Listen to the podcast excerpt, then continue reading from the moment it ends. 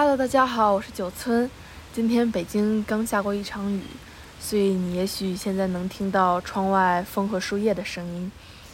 我们这期做了一个非常休闲的电影安利，我们每个人都提了一到两个最让我们印象深刻的电影，包括《处女泉》《哈尔的移动城堡》《敦刻尔克》《爱在三部曲》《海上钢琴师》《新桥恋人》。还有更多的电影，你都可以在播客的简介中看到。希望这些我们被戳中的瞬间，也能给你带来一些小小的幸福感，或者是有趣的灵感。一会儿见。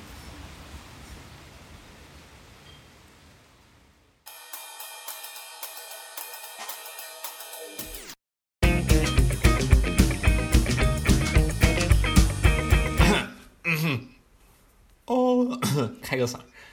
大家好，我们是酷比啦，我们回来啦，耶！Hello，大家好，我是九村，嗯，我是大王，我们抢话了，让老王先说。没事，呃，我是老王，没关系，就这样吧。今天九村带我们聊，对，今天我们又轮到了一个每月一度的安利环节，咱们要说本每月一度嘛，就咱们下个月也不一定录这个，好，卡掉，OK，重新来。哼，OK，Hello，大家好，我们今天呢是大约每月一度的 安利环节，然后我们今天要聊的呢就跟上一次推歌的呃模式差不多，但是我们本周要聊的是我们最爱的电影们，呃，咱们仨谁先说？你，大文儿。啊，让大家提前会就是看一下，就是自己最喜欢的 top top two 电影，对吧？哥来跟大家分享一下。对对，嗯。但就是，哎呀，我就觉得就是你们都找到了两个吗？我觉得好难啊。我没有，我找到一个。那我先说吧。好，你来。就是我最近开启了一个计划，就是每天晚上看一部电影。但是这个计划呢，就是因为各种你不上学吗？乱七八糟的。不上了，放假了呀？不上了。对，真的不上。所以大概进行了两三天吧。呃，然后我一直对一个导演很好奇，他叫伯格曼，然后是我之前特别喜欢的就一个朋友导演姐姐的终身偶像，就是他是那种呃喜欢到把电影的每一个踩点地方都要亲自去过的那种电影粉，所以我就抱着这样好奇心去看了伯格曼的《处女泉》。看完之后，我觉得 大师就是大师，就你一眼能看出来，这肯定是大师拍的，因为它的剧情就特别简单，但是它里面掺杂了每一个人的人性，比如说，哎，这好难讲，如果不讲剧情的话，那你讲呗，你讲呗，对，OK，我讲吧，呃，剧情就是，呃，一个女孩她。就是家里特别特别有钱，然后特别富有，他要去一个教堂给圣母送蜡烛，然后是只有处女才能去。中途路上有一伙那种呃小野孩子就盯上他了，就想强奸他，就诱他过来要跟他吃饭怎么着，然后最后把他强奸，然后把他弄死了。然后这个小野孩子又抱着一股愧疚的心理，想把这个女孩最后的遗物送回他家，最后在他家里。这个爸爸最后发现这帮野孩子就是凶手，然后把这帮野孩子打死了，然后最后每一个人都 没有没死，然后他对这是活着。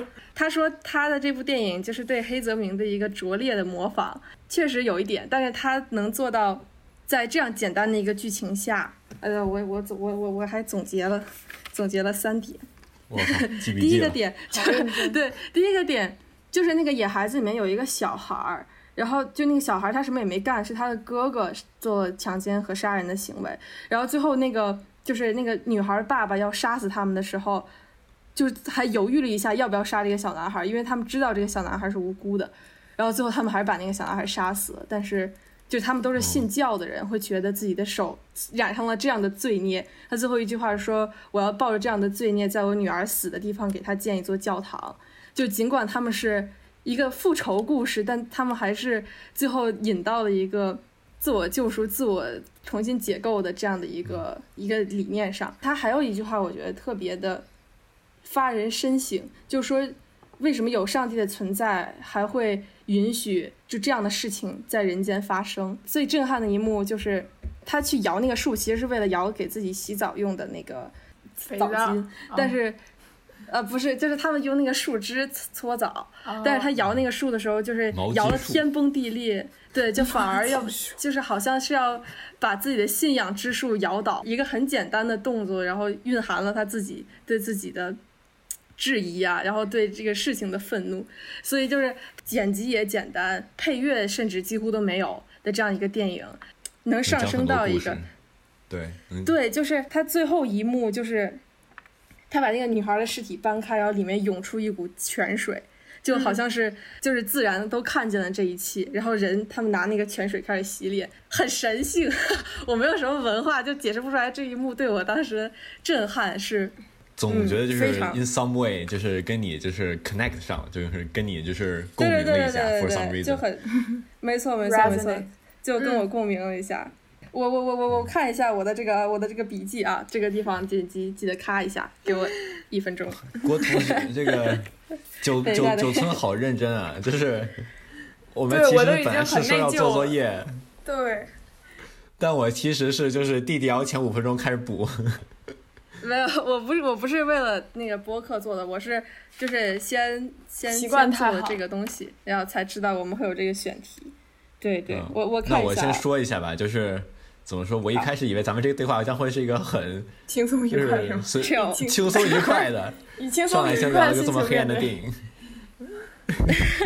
然后总有人开始翻笔记了。感觉就是 seminar，然后你的、你的、你的同学记了多，就是剧后理落笔记，然后你上课前五分钟刚开始开始看文本那种感觉。没错，是的，是的，嗯，九寸的笔记查完了没有？我查完可以回去我思考出来我的结论。好的，好的，，我觉得这个电影讲的就是说，就是人他总有野蛮的生物性的一面，但是他们就发明出来了信仰这种 super ego 来自我约束，然后去理解、去宽恕，甚至作为动力去创造、去回报。但是呢，到但然后人们又同时意识到这样的信仰是有局限性的，就是因为它是人创造的，你无法解释自然所有的事情。所以人就会在呃自我约束和不自我不断解构过程中，这个怀疑成长。嗯，所以我觉得特别好。然后我还在豆瓣上学到了一个点，就是说，就是为什么北欧竟然会出这种关于人神讨论这种大命题的电影？因为他们天寒地冻，人呢就是就是一直处于那个生死边缘状态，所以会愿意去探究人神、生死、自然这种事情，所以他们就是这方面的电影和戏剧也都相应的很发达，我觉得很有意思，就是人的生存环境和那个艺术创造也有关系。嗯，然后对，这就是给大家推荐这一个很牛逼的电影。结束。我们已经忘了电影叫什么来着？对祝你全 Mark 想看，伯格曼，我感觉你刚才说黑白的，你刚才说的那个点很像三块广告牌的那个点，就是啊，他说的也是人性在来回的摇摆，在两面不停的来回往复的共存，而且就是时不时的要变换。因为我记得那个电影有一个、嗯有一幕让我印象很深，就是那个女主角，她好像是和那个警官刚刚吵完架，反正前面是一个很激烈、很激烈的，她甚至很有攻击性，然后就开始已经整个人有点混蛋的那种状态了。之后突然他就停在窗边儿，然后那窗边儿有一个小虫子，然后他就让那个小虫子缓缓地爬在爬到他的手指上，嗯是一个很温柔的场景。然后那个电影里面就很频繁的出现这种对处理，就是当很暴力的一幕，或者是一个人很暴力的一面被展现出来之后，立马告诉你，你不能因为这一面而给它定性，这就是人类，人类就是这样的。嗯，对，我记得当时我看那个三块广告牌，我也特别喜欢那个电影来着，但我感觉对有一有一点忘记了当时为什么那么喜欢。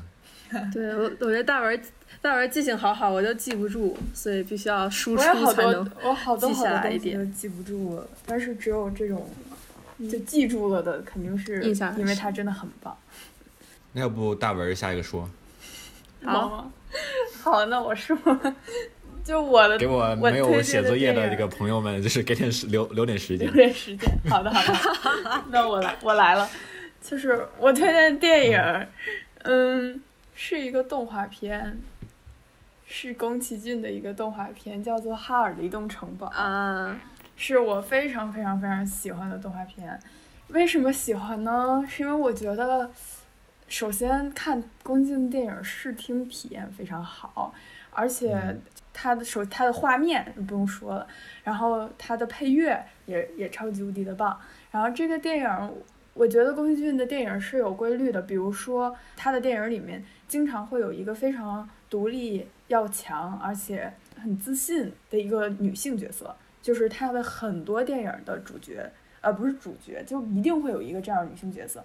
但是在《嗯哈尔移动城堡》里面，这个女孩儿叫什么来着？叫苏菲，然后她就属于一个这样的女孩子，就是她是一个帽子店的一个，算是老板吧，就是她自己一个人可以处理很多事情。然后再举一个例子，可能是比如说，呃，悬崖上的金鱼姬，你们有人看过吗？波妞，嗯嗯，悬崖上的金鱼金鱼波妞姬波妞 面，悬崖上的金鱼姬里面的是也是宫那个崎骏的吗？妈妈，对对对对。对，对，我太喜欢看动画片儿。没有，我我也看宫崎骏的，我看过就是什么，就是起风了和千与千寻，千与千寻，对，谢谢谢。对，对然后还有还有嗯。那个还有什么？叫什么来着，就是啊，风之谷那、个就是天空之就是城，那个在云里面会有会有会一个什么，哦，天空之城那个，哦，那是天空之城吗？魔女宅急便，哦对啊，反正就是宫崎骏有很多就是就是感觉画画风都比较一致的这些动画电影，就，是感觉然每部都很好很好看。嗯，然后他们的就比如说刚才提到的《千与千寻》也是嘛，那个小姑娘她虽然很小，就那个主角她叫什么来着？记不住名字。就那个主角她虽然年纪很小，但是她也很独立，她呃作为一个女性，她可以很呃独立的去面对很多事情，包括到什么《侧耳倾听》里面的那个月岛文也是。反正就总而言之，我觉得宫崎骏的动画里面的女性角色很有意思，就是她一反大家对于日本女性的认知常态，她的很多电影都是有爱情的成分在的嘛。其中的很多电影，它宣扬的那种爱情的观念，并不是说女性依附男性，而是女性要很努力，然后和男性达到一个差不多的水平。然后我就觉得这个女性角色在在她的电影里面很有意思，所以在看她的电影的时候，会把这个当做一个元素记在脑子里，然后可能在看电影的时候会去看。但是回到《哈尔滨城堡》，为什么这么喜欢这个电影呢？就是因为男主角太帅了，然后从小从小看到大，就觉得哇，他好就好帅，又会魔法，好肤浅。我的我的我的 top 电影就是这么简单，然后刷哦，我了看到了，刷了很多很多遍。是的，我觉得可能在内容上很棒的点是，就是这个小女孩儿，她刚开始是一个很年轻的小女孩儿，后来她被诅咒了，然后她就变成了一个老太婆，就是一个有一个年轻的小女孩儿的心的一个老太婆。但是在电影里面，他还会时不时的闪回到他很年轻的那个状态。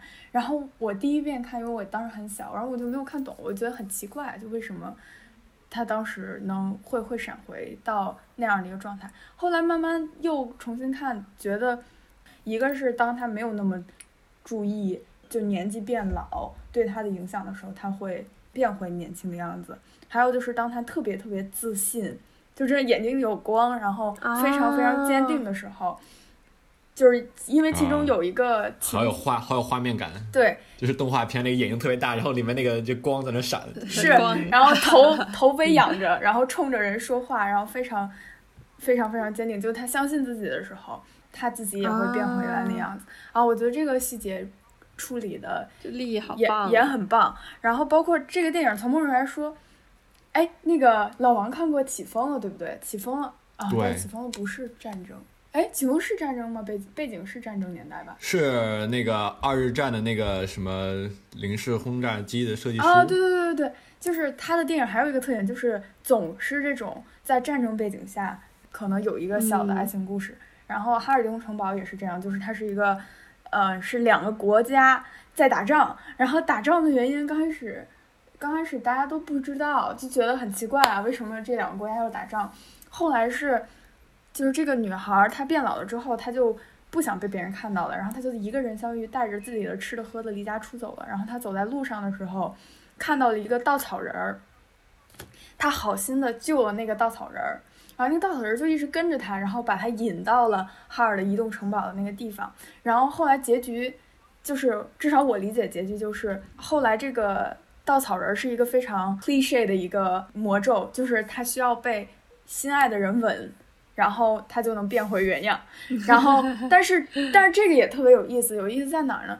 就是这种故事，对吧？睡美人这种故事一般都是男性去吻女性，但是那个稻草人实际上是邻国的一个王子，就是他是一个王子，然后他喜欢苏菲，然后苏菲吻了他之后，他最后变成人形了。就这个也是性别上的一个一个小 insight 吧。他后来就醒了，然后他醒了之后，他就说我是邻邻国的王子，好像这个整个就是他们打仗的原因，就是因为这个王子莫名其妙的失踪了，然后呃嗯就莫名就开始打仗了，然后这个他们打仗的原因你看似不知道，但实际上一直都在。然后他在宣扬的一个感情或者是嗯所谓爱情的观念是是就是你爱这个人，你要帮他找回他自己的心，这是他的一个观点，就是嗯在这个剧里传输出来的东西，是因为哈尔他在小的时候和一个流星做了交易，就把心脏换给那个流星了，然后他最后那个女主角就是苏菲，她花了很大的力气是帮他找回他原来的那颗心，然后放到他心脏里，然后他就活了，就类似于这样的故事。这好棒！对，所以就蛮好的，而且看上去很轻松愉快。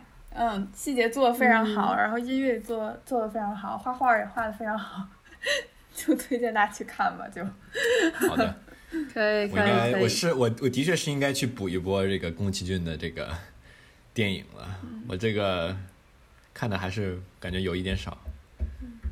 还有什么龙猫我也没看过，但是宫崎骏电影就很日本电影，就是日本电影，我觉得，哼 虽然我也没有看过那么多日本电影，但是我个人的一个感觉就是，很多日本电影是围绕家庭的和感情的，就是可能是、嗯，就是失之欲我想我我想到了一个就是风格，嗯，不不是围绕着家庭和感情的，你还你还记得啊？你们你们当时还不在北大附中，嗯就是我们高二的时候，我们排了一个剧叫《广播时间》，是一个日剧的电影改编的，就是那个电影当当时那个老师让我们看，我们说行，我们就看，就是特别慢热，啊，它是什么就是对对，对，一个故事就是慢热了很多，然后突然突然就是你就看了百分之五十了，就觉得啊，这个剧情的这个 plot 这个铺垫了好久啊，突然两个人开始日剧跑，对，是的，是的，是的，他就是推进特别日剧跑什么？就是听众朋友们不知道日记跑是什么，就他就是一个人突然突然开始慢动作，然后在一个路的在那开始跑，一般是在海边的一个高速公路上面跑，就是 有。没没错，嗯、嗯，那个是个喜喜剧，可能有有一点恶搞的感觉，但就是嗯。当时我我就是你一提到日本电影，我就会想到就当时我们看的那个 等了一半的电影，等到一个日剧跑的，但是我是当时初中的时候看过失之愈合的一个电影叫《步履不停》，当时就是全班，就是当时大家十四岁左右，整个班睡了五分之四，剩下的五分之一在写作业，就是失之愈合的一个电影叫《步履不停》，但是、Oh, no 但是你现在去搜一下。很抱歉，我也是睡觉那那一晚，因为好累。步履不停的的豆瓣评分是八点八，但是可以理解为什么那个年龄段的孩子会睡觉，一个是因为它的嗯，节奏真的的很慢，就是很多日本电影嗯。它的节奏都很慢，然后他会更偏向于嗯。去，就是他需他想要，我猜测围，对我猜测他是想还原一个很真实的、很平凡的一个生活氛围，所以他需要嗯时间嗯让你告诉。就因为生活它本身有时候就是有些无聊的，也没有什么新的剧情，每天就是上班嗯下班，嗯大家一起回家吃饭啊，就这样。然后他就嗯花了很多时间在这上面。嗯，但是《失之愈合》电影很好啊，嗯就不要大家不要睡觉。不，对我最近在补村上春树，就看《挪威森林》。我初中的时候就完全看不懂，哦觉得就嗯嗯就是很慢，然后也不知道他在矫情什么。然后现在再看，就觉得每一句话都戳到心里啊！前面铺垫的特别好，氛围营造特别好。森林的老虎好真都情实感融化成黄油。说到这个很慢，这个节奏很慢的电影，我要是那我我我把我的说了呗。太好了，你说吧。就是怎么说，我其实它并不是一个电影，而是一个导演，我非常喜欢。嗯但是我先说这个电影吧，它这个节奏非常慢。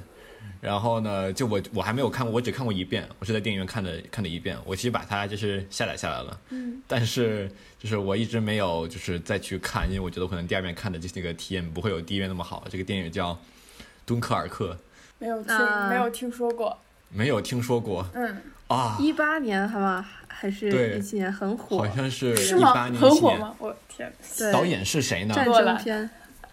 导演是克里斯托夫·诺兰先生。我其实看电影，我一般就是我很喜欢这一个电影，但这个是唯一一个就是我很喜欢这个导演嗯嗯，是的这么一个导演。他就是诺兰，如果大家不知道他拍过什么，《蝙蝠侠：黑暗骑士崛起》，这个是怎么说？作为一个我看漫威对 DC 不感冒的人来说，这个是一个 DC 的动画，但是它作为一个电影独立存在，它是一个非常完整并且剧情紧凑而且质量非常高的电影。嗯。然后他还拍过《星际穿越》，嗯，拍拍过这个哎《盗梦空间》。哎，这个我看过，然后 然后还有敦刻尔克，就是我其实非常喜欢就是诺兰这个导演，我也有对这个这这种这个稍微历史一点的，然后拍的特别精致的这种片子也特别的喜欢，感觉很很宏伟，对吧？就比如说模仿游戏，阿兰图灵在那个二战时期破译密码的那个故事，然后还有那个至暗时刻讲那个丘吉尔的。这个电影都是拍的，就是那种你看以后就是热血沸腾。敦刻尔克并不例外。我为什么这么喜欢它？但是我还没有看过一遍。就是我第一遍看的时候是什么呢？是我跟我妈去电影院看这个电影，因为就是我非常喜欢诺兰。我一开始先到电影院看到《盗墓空间》，觉得哎呦可以，有点东西。然后呢，后来就是做点 research 关于诺兰的，研究了一下诺兰，觉得诺兰好像很有才。然后他又出了《新日穿越》，我又去电影院看了，觉得哇，诺兰可以。好，然后呢，这个等敦刻尔克等了半天，终于出来了。我我觉得啊，好，我可以去看了。我跟我妈一起去看的。我就是很沉下心来，然后坐在电影院去看了完了这个，我也忘了多长时间，反正是一个很长的电影。嗯呃，我查一下，啊，它其实不是很长，一个小时四十六分钟，但是它对白很少，节奏也比较慢。然后这一个小时四十六分钟之后，就是最后一句话就是说完，然后屏幕一黑，出导演名儿，然后这电影院就开始就是有掌声，一开始是稀稀拉拉的，然后就是哗，大家就掌掌声就起来了。哇，而且这是个在中国的电影院吗好棒啊！对是就是是一个 random 你不是在电影节看的吧？我不是在电影节看的，它就是一个周六，我我就是随机进入的一个电影院是吗？就是然后随机进入的一个电影院，然后好像好像是一个比较早，就是刚出来不久，所以应该看的人都会比较，可能都是首映是电影来看吗？啊啊啊！呃哦，那可能就是真的就是看完以后，我看我妈，我妈就是嗯，然后我我跟我妈说嗯，然后我俩就开始鼓鼓掌掌，然后边边上观众就开始哗就是鼓掌，就是表演效果特别的好。对，这个电影就是它很感人，就是它很真实，它并不是说，就是它也并不是用对对白去说很多事情，你以这几个人的视角去身临其境的去经历这个在敦刻尔克这个撤退的这个这个过程。不好意思，我查我看了一下这个，我查了一下敦刻尔克这个，就是这个海报，我觉得好像《拯救大兵瑞恩》的那个海报，啊、是不是有点对，像《大？兵瑞恩》这个片子其实也很好看，我嗯就我我其实挺喜欢战争电影的。好的 Anyways，嗯对，就是它是什么？就是可能会有点剧透啊，但是你要不想听，那你就别听了。那个是什么呢？呃，是诺兰就是一个创新的，就是去剪辑了这个片。它实际上是三个时间线：欧洲的盟国的士兵在敦刻尔克，然后被被堵在那儿了，然后他们想回家的一个故事。啊，是英国人，好像好像对。然后呃，是个二战时候的真实的事情。然后第一条时间线呢是就是在陆地上，这这些被困在海滩上的士兵在那里等了一个礼拜。第二条时间线的时间长有有多少呢？好像是一天嘛。然后在空中好像是是一个小时还是什么？就对，并不是一个同样的时间跨度的这么三条时间线。他告诉大家就是说，原来就是这种，就是来回来来回的这种叫 cross cut，嗯就是说我通过这样来表示一个，就是这两个事情在同时发生的这么一种剪辑手法，这种，但是他告诉大家就说，我们并不一定非得是，就是就是这两个实验是同步的，然后再加上就是诺兰这种这个怎么说导演功底吧，他就是用了很少的对白，然后用了一那种特别震撼的音乐，让观众就是身临其境的去感受，就是啊，我现在就是站在这个海滩上，我记得有一个镜头是当时有人。德国的飞机过来要去轰炸这个海滩，其他的那个战争电影他只会去拍，就是说啊，我的敌人在那，敌人突突突突突突，然后镜镜镜镜头镜头一切，然后然后然后我我这边就跑啊，或者是什么突突突突突，对吧？他整个电影就是没有敌人的这么一个呃视角出现，他只有就是我们这些士兵我们在跑，我们在沙滩上，他们来轰炸这样的一个嗯这样一种镜头语言吧，可以说。我记得有一个刚才有说那个镜头特别的我印象特别深刻，就是。他们有飞机过来，你从就是跟这个人同样的高度，你看到他就是直接就趴在了沙滩里面，你就仿佛就是跟他一样趴在沙滩上，然后就看着边上那个炸弹炸到他坐在边上来，嘣，然后另一个人坐在边上来，嘣，然后沙子就哗啦啦啦啦啦啦打在他的头上。就是我觉得诺兰电影就是什么呢？就是他真的很慢。我之前跟别人安利过，他说他说啊，这个电影我就看一半，我我就看不下去了，太太无聊了。然后我就嗯，什么？你觉得他慢是为了做什么呢？就哎，就是，我觉得这种电影其实是需要，就是你静下心来去看的这么一个电影。你要需要去把你放到那个电影的情情境里面去，认真的去把它当做一本书来读，你才能真正去感受到这个电影它想表达的是什么吧。就是，对，我觉得有很多电影都是这样的。嗯，对。诺兰这个导演，他他就是匠心精神。我觉得诺兰就有这这这种对对这种感觉，他拍电影就是很细致入微，每个细节都会处理的非常好，还有自己的追求，让人感受到就他真的很用心的在做电影。他做电影其实有的时候并不是为了就说啊我要票房要多少多少多少。那么据说他们当时那个敦刻尔克这个飞机那个飞行员的这个演员是一个非常火的，但是他全程就是戴着他飞行的那个面罩，其实也看不到脸。哦，然后反正。诺兰这个导演怎么说？他在《星际穿越》里面，他很多用的就是那种 practical effect，那种特效，它都是那种现实的那种特效，它并不是用电脑去生成的一些画面。他比如说那个五维空间，他们就真的搭了一个五维空间出来，在《盗梦空间》里面说我们那个酒店的走廊，我要让它转起来，他没有就是用什么特效什么，他他就真的就是两两个人的动作戏，就是在一个旋转的这个酒店走廊里面，然后在那儿就特别的，哎，反正就是，所以他们真的搭了一个出来。好厉害！对，就真的搭了一个出来。哦，然后，对，然后那《星际穿越》里面很多星球的景都是在现实中裁的。然后，反正就是你知道，就这些小的细节，能真正让你感受到，就他为了电影付出了这么多，然后你能看到，就曾经在屏幕上是这样的一种效果，你会就是很感动。再加上东卡克，我看的时候真的很入迷，很喜欢。推荐大家就是什么时候觉得想要就是静下心来，好好的去。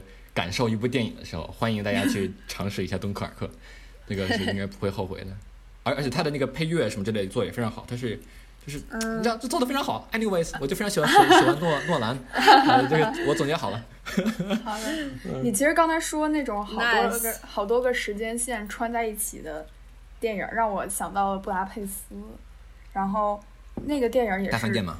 对，《布达佩斯大饭店》。然后那个电影也是，就是我觉得他在剪辑上做的特别用心。我不知道你们有没有发现，但是如果我没记错，它也是有三个不同的时间线的。然后这三个不同时间线它是怎么表示呢？除了在剧情上，呃，包括年代感上面的一些区分，就是它的每一个时间线它有自己不同的，那叫什么？就是它的长宽比是不一样的。对，有些是正方形的，然后。然后有些是，呃，十二比九，有些是三比四，就是它它长宽比是不一样的。我们当时觉得哇，好用心，好用心哦，就，嗯，很棒。是的，我记得那个《布达佩斯大饭店》那个电影，它的那个构图是特别走心的一个，太棒了吧！Wes Anderson 都很构，就是他的美学对称，所有东西都对称，哇，它好看。超好看，配色很粉粉的，对，特别喜欢，特别棒。而且那个，我觉得那部电影是我看过的所有电影里面节奏有一种诡异的迷人，特别好，就是有一种很很诡异的迷人，就是那种感觉。然后包括里面其实有一些很血腥的有一个人不是最后被十个手指头都被砍下来了吗？就是好像就是他们那个记不太清了对家有一个杀手嘛，啊，然后就很暴力的事情，就是突然被他们弄得很诙谐，对，很就没有那么、嗯不是让你感觉啊好难受那种，反正就很很棒，节奏很棒。嗯嗯，没错。你们要不阻止我，我就接着说了。嗯另外一种就 是说你说我很就是带感的电影是什么呢？是是有一种电影，就是它用对白把整个这个电影的时长都充满了，就是啊昆汀信息密度非常高，然后它它那种节奏非常非常的紧凑，并且对，呃，就是信息量非常高，然后它节奏非常紧凑，就给你一种就是就是视觉上、听觉上的一种快感。我我就是这么总结一下吧。我我说的是什么电影呢？我说的是，呃，我第一最早接触的是什么？是二零一一年拍的乔布斯的电影，是那个法莎演的，那个电影就真的是比二零零八年拍的那个乔布斯要好很多。我在我之前在这个播客上说说过这这两部电影的的故事吗？好像说过，我总总感觉。哦，你你好像在苹果那期说过，那个电影当时就就是它的剧情是你有的时候会觉得就是啊，我这个剧情是由对白来来穿插的，可能会显得有些生硬，但它真的就是它的对白既自然又紧凑，然后这个节奏感非常的好，从一个场景到下一个场景过渡什么之类的也是非常的令人感到愉悦。就是我很难用语言去描述这种、这种事情。这个电影比较冷门，我觉得这个我其实都没有，就是我没有听过别人有人看过的这个二零一五年的这个乔布斯。但是有有三个电影你们一定是听说过的，就是《爱在三部曲》。啊，呃，对，但没有看呢。啊没有看吗？我就看了一部哎，我看那部是《爱在日落黄昏时》，应该是有这么一部吧？真的就是，你仿佛就是在那个场景里面，你仿佛就是在参与他们的对话，嗯嗯、而且特别的自然。我求大家是嗯赶紧赶紧赶紧去把三部曲刷一遍吧，你不会后悔的。好。好的，说起特别高密度的片子，还有一部我就快速推荐一下，叫《Social Network》社交网络，哦我正是想说来着。David Fincher 导的，特别赞。初中时期我的绝对 Top One 电影，对，就是很典型的对白，就是机关枪式的片子。然后其实它的剪辑也是像文儿说的，有一种诡异的、迷人的节奏，而且还是两条时间线穿插。反正导演就很赶，就是整个结构非常的颠覆性。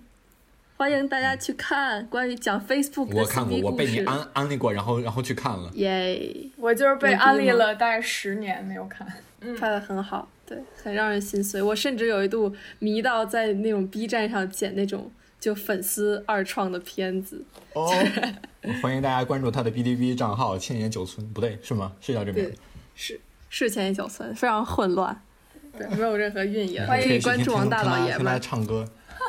你们俩就是两个人在那互吹，哦天，啊，太羞耻了。好，那我们是再来一轮吗？还是怎么着？我的第二轮已经结束了，那小郭说吧，我现在还没有想到第二轮。随便聊聊。我我有一个特别喜欢的片子，它给我一个很奇妙的感受，叫《新桥恋人》，是一个法国片儿。就是我在电影院看电影有一个非常肤浅的判断标准，就我只要不睡着就是好电影。这一点都不肤浅，好吗？我觉得这就是真理啊，就是。那这就是在电影院我特别容易、哦但是可能有一些爽片儿也不突会突然一下那个困意就袭来，然后就整个覆覆盖了我，完全没有办法挣脱。比如说大家都这吹的听上去影史嗯，这听上去像我嗯就是听听听那个教授讲课一样，感觉被诅咒了。我真的特别控制不住自己清醒，一打打开那个视频开始听教授讲课，就有一种困意向我袭来，完全无法挣脱，就是描述是一样的。太好笑。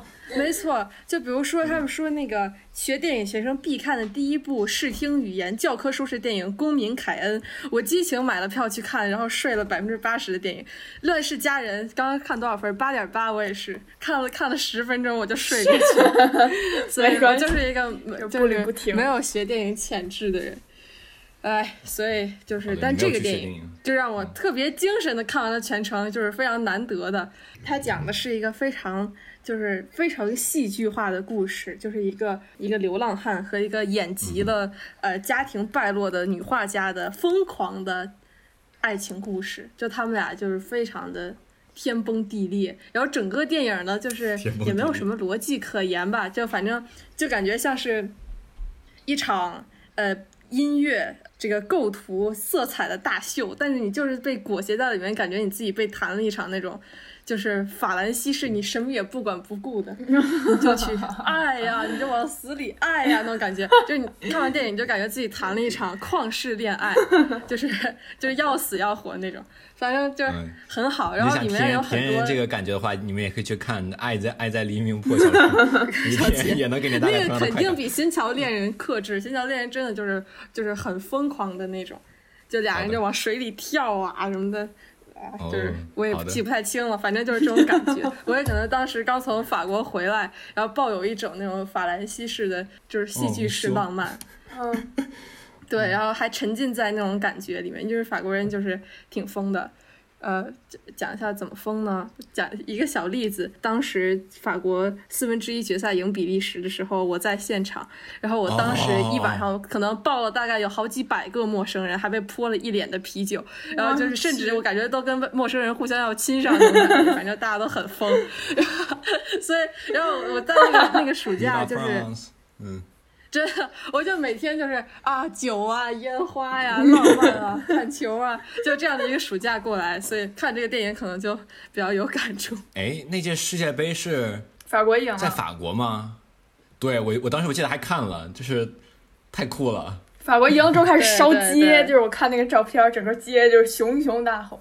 我记得他当时是那个地地地铁在那晃，就是每个地铁所有人都在跳，然后那个那个车在那抖。真的是，我们记得我就在那个地铁上，什么就是绿蓝绿绿 blue 还是什么东西，反正就是我也听不懂，我就跟他们瞎喊，好像就是什么 蓝色骑士冲啊，就这个意思。然后所有人就举着那个法国旗，就一堆人过来抱我，我也我也不知道，反正我就抱吧，很很有意思的经历。就这个片子花了好多好多钱，然后有人说就是一帮富人导演富小子意淫穷人的爱情，好像也有道理吧。反正就是啊至少视听语言上来讲，我感觉自己爽到，而且 就是也美到，所以是一个呃嗯给我印象很深刻的片子，不能算是很 top 吧，但是有意思。大家如果对法兰西爱情和新浪潮派的东西感兴趣，可以去看一看。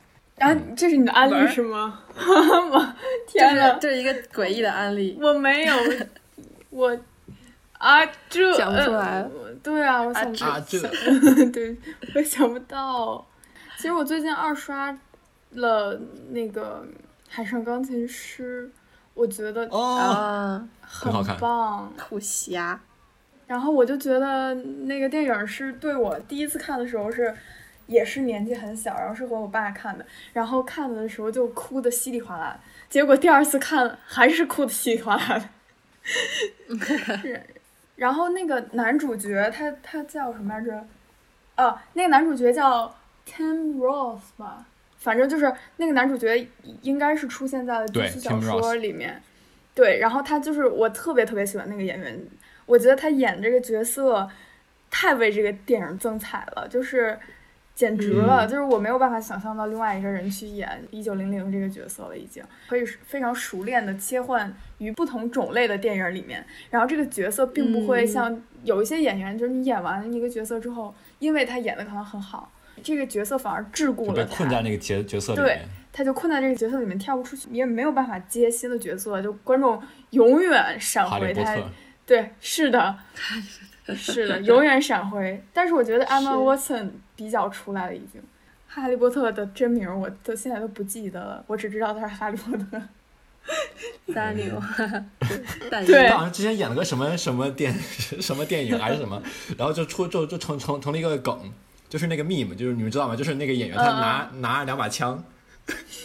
然后 对，然后那把枪好像是在一个什么什么角色里面冲着对面大喊，然后枪指向天空，然后就就有网友配个图，就是罗恩快看，这比魔杖好用多了。有人找有人找那个，猜到了，好尴尬。好吧，好吧，好吧。回到《海上钢琴师》，我觉得他还做的非常好的是，它里面对白很好，就真的很好。我记得他很打动我的一点是在最后的时候，他不是在那个船上，那个船上已经满是炸药了吗？连钢琴都已经没有了，但他还在弹，就是他把手就悬在空中。嗯，你就觉得这个这个人好好棒啊！他同时非常接地气，他同时又非常魔幻。就你知道他不是一个凡人。就是这个电影属于那种你看完了之后，这个故事本身它首先是一个非常棒的故事。它除此之外，它会让你自己对于你的生活有思考。比如说，就是一个很重要的。讨论在这个电影里面，就是为什么这个一九零零他就不下船呢？怎么了呢？就是你就下个船是吧？什么都能有，你是有病吗？就是这种这种感觉。然后他最后对自己的解释是说：“他说钢琴的键就那么多，没有人能，就是他原话是 Nobody can tell the difference，就是每个人都知道钢琴的键就就有这么多。你在一个固定了键的多少的一个钢琴上面，能弹出来的曲子是。”无限的，他说，陆地就是一个过于大的钢琴，我根本看不到这些琴键在哪儿。他说，It's God's piano。对，他说，It's God's piano，就是这是上帝的钢琴，这不是我的钢琴，我没有办法坐在上面弹任何的曲子。然后他后来就决定要跟这个相当于跟这个船一起死了嘛，就是他用一种很悲壮而且很呃，就是很戏剧性的很戏剧性的死法结尾，对结局了。但是我觉得，就是我出电影院，或者我在看完这个电影，我就会想这件事情，就我会想，好像从某人说，他说的挺对的，就是他他就会说，那么多条街，那么多个路，那么多个区，你怎么选择就一栋房子，一个老婆，然后一个家，然后我也不知道我自己想了什么，但我确实又想了些什么，是那种感觉，嗯，然后就还挺好的，嗯，是。好电影，我嗯，我感觉就是我印象特别深刻的，他一个场景就是一开始那小号手不是晕船嘛，哦，然后他在那儿，对对对，就是然后那个一九零零就把那个钢琴的那个轮轮轮子的刹刹刹车给抬起来了，然后他他邀请小号手坐到他的边上，他在那个船在风暴中晃，仿佛他在和钢琴跳舞一样，对对对，好棒，然后他就弹了一首就特别美丽的曲子，特别动人的曲子，就非常喜欢，没错。噔噔噔噔噔噔噔，不行，我这个我音乐不行，我我过过两天我我试试能不能搜到那个谱子。感觉好好有意思，尤其是在刚开始的时候，那个人已经吐的不行了，然后整个背景就是天旋地转的，但是一九九零就是每一步都踏的非常的实，就是没错，坚定的向你走来。但是有一个镜头是什么？就是他站的笔直，双手背在身后，对，就一一就一一步一步走上走走走向钢琴，然后他边上是那个小号手在那地上滚 滚过去的，对，就不行了。嗯，我觉得还是这个这个人设还是。你感觉他好像是一个会做跟常人很不一样的，就是有一点被神化的角色，但他反而从某种来说又特别特别接地气。就他跟那些船上跟那些船员说话聊天，包括他偷那个蛋糕吃，包括他其实你发现他跟所有人一样，他也是一个，因为他一直在船上，他也特别孤独，所以他就去那个。收讯室，然后找就是那个电话号码，随机拨打，就说你不认识我，但是我们可以聊会儿天嘛。就是那种细节，让你 一瞬间又觉得他其实就是跟我们一样的人，但是他又同时做了一个不能说很伟大，但是很很勇敢的一个决定。所以他可能有某种导向，是说，可能平凡的人是可以做出那种很勇敢的事情的。从路上说是这样，嗯，我觉得一个好的角色的塑造的话，你不能就是说我要塑造一个英雄，我只去说就是他有多么的强，他干了多少多少事，因为这个这样的话，这个角色就太空了，对，他没有没有一种支撑。假如你假如你去说，对，嗯。嗯，其实所有英雄电影都是这样，就是他们得先说他们遇到的问题，就他们不是平白无故就是天选之子就变成了英雄或者是怎么样，而是对吧？他们有。自己的背景经历，然后他们选择去保护大家。就漫威电影，我只看过两部，一部是《钢铁侠二》，另外一部是《The End Game》，就是我我看《钢铁侠二》就直接进《The End Game》了。然后是 你不会觉得很困惑吗？小海带我去看的，然后我们俩在电影院坐着。我就疯狂的问他，我说这个人是谁？他好厉害呀！然后其他人就估计也是一些漫威影迷吧，就只有他就一直在跟我小声说啊，这个是什么猩红女巫，然后这个是鹰眼，这个是谁谁谁？我全程都在问，就是一边替屏幕上的人流泪，一边 连他们是谁，然后做过什么都不知道。人这边说他这个人好好，然后他是谁呀？然后不知道。这其实是这是一段观影的体验，但是我想说的真正的细节是。的 End Game 里面，他们不是逆转时间嘛？就是他们去去，相当于也是一个时间过去时间旅行嘛。我记得是浩克吧，他打了那个响指，就不是一切都要回来了嘛？就是一切都要都要，就是那些那一半儿死的人都要变回来了。但是他打完那个响指之后。暂停一下，那个大家好，就是这个 End Game 的话，就是如果你还没有看，哦，对，不想被剧透的话，回头小哥粉丝不会到现在还没看。对对，如果他是真正的漫威粉，他如果到现在都没看，这是一个 punishment，就是你被剧透是一个他可能就是粉丝到一定境界，就是说我知道有人会死，我不想让他们死，我要不看这个电影，他在我的心里就不会死。嗯，但是不可能这么久都没有被剧透。嗯，也是，你说的对，也是，不好意思。然后，然后就是他打完那个响指之后，你感觉好像应该是，哎，我怎么把这个抽象出来呢？就是当一个人做了一个你觉得能改变世界的举动，你觉得他一定会得到非常立即的反馈，比如说就是有一个非常气派的，或者就是突然一下大家都出现那种感觉。但实际上没有，就他打完那个响指之后，生活没有变，他们那个环境也没有变。然后其中我忘了是谁，他就。慢慢的往外看，然后看到了大自然的景象，我觉得那一点处理特别好。就是当你在做这种很重大的选择，或者是决定，或者改变的时候，你以为它会有一个很及时的一个很大的一个什么事情发生，或者一个很大的改变什么发生，但其实没有，它就是那样的，它很平静。就跟你，比如说他中考完了之后，你以为你突然一下就，我当时就觉得。我肯定那一天得多开心！我如释重 负，我一下子我就整个人就活了。但实际上并没有，就它就是一个很平常的一天，它和任意一天一样平常。是我还记得我当时是考英语，做做一科好像是考英语还是什么？对对对，就是可以提前交卷。我其实中考分对我来说也影响不是很大，我就说我提前交卷，我要第一个出去。呃，然后我就是我脑补了当时就是如果我走出学校的校门，路边会有人朝我就是唱唱唱歌，我结束了，就一切都抛在我脑脑脑后。你人太好笑。对，就是有有有种那种那种感觉，对吧？然后就是我提前交了，我就特开心，拿着包我我就走了出去。但因为我提前十五分钟出来了嘛，就是边上外面其实也没什么人，我在外面就是。啊，结束了。Hello，对，有人唱歌，就是这种感觉。Hello，有人唱歌，我好难过啊，就是我是是是有 那个那个感觉在在里面的。当时就是因为就是一个很大的事件结束以后，我感觉就是对，我整个人就很空，就仿佛原来有什么什么东西就是嗯，对，没有错，不知道该干嘛。我该回家吗？对，我回家我打游戏吗？我是不是干点别的呢？我能干点什么呢？好像干不了什么呢？是的，就这种感觉。你你真的以为是一个巨大的如释重负，但其实就是那样，就没有什么特别的。我跟我给大家讲我的这个 end game，就就就就是这个终局之战的这个观影体验。我当时去电影院，我去之前就是我我我知道这个三个小时，但我也没多想，看了两个半小时，觉得好像又想上厕所，憋住。